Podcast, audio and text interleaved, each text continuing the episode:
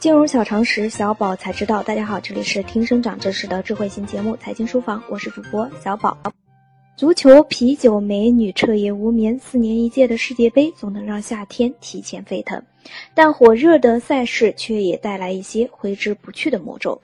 对于球迷来说，世界杯的魔咒是曾经获得前一次冠军的球队总是无法蝉联冠军。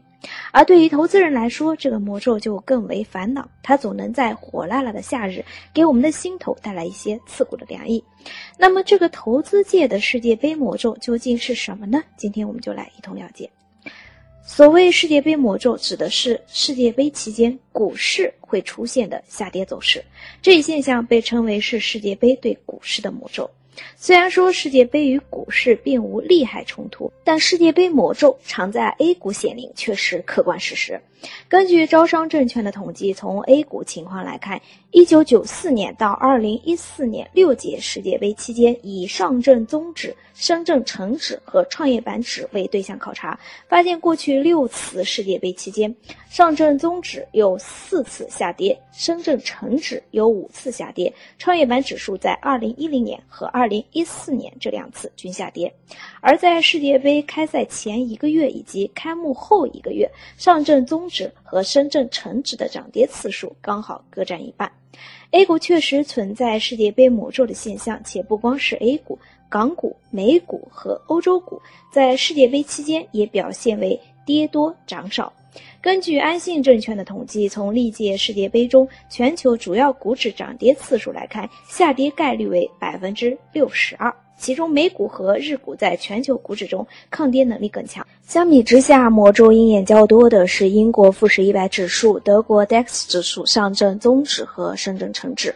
关于世界杯魔咒产生的原因，一个普遍的说法是，世界杯魔咒主要源自于足球运动的魅力。由于世界杯赛事十分精彩，投资人的精力被分散，特别是机构操盘手和基金经理的注意力被分散。从而使得市场表现清冷。同时，金融大鳄在世界杯举办期间也会转而研究世界杯。在2006年世界杯举行前，高盛将注意力从黄金、股票等金融资产领域转移到哪个国家可能问鼎世界杯。摩根大通甚至还推出了世界杯冠军预测研究报告。另一个流行的说法是。五六月份往往处在流动性阶段性紧张和政策空窗期的叠加的情况下，而大盘指数一九九零年以来六月份下跌的概率为百分之六十，所以 A 股世界杯魔咒更可能是 A 股季节性因素导致的。因此，老股民们才有这样一句谚语：五穷六绝七翻身。作为世界上最大的体育运动之一，足球产业全球总产值达到五千亿美元，占体育产业总产值的百分之四十三。全球球迷数量超过十六亿，中国球迷数量超过三亿。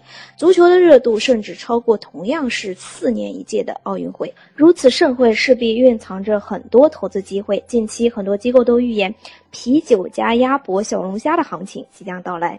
历史数据显示，二零一四年巴西世界杯期间，淘宝六月啤酒销售环比增长百分之五百，与二零一三年同比增长百分之近十倍。同时，啤酒作为软饮料的消费，势必会带动传统餐饮业和休闲零食的增长。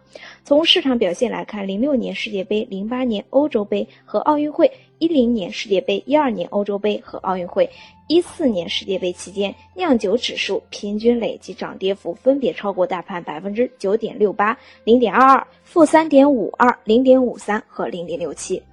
除此之外，博彩、视听器械等行业也被众多机构看好。即日起，大家可在微信中搜“全拼金融理财峰会”加入财经书房后援会微信室，掌握节目动态。以上就是今天的内容，我们明天再见。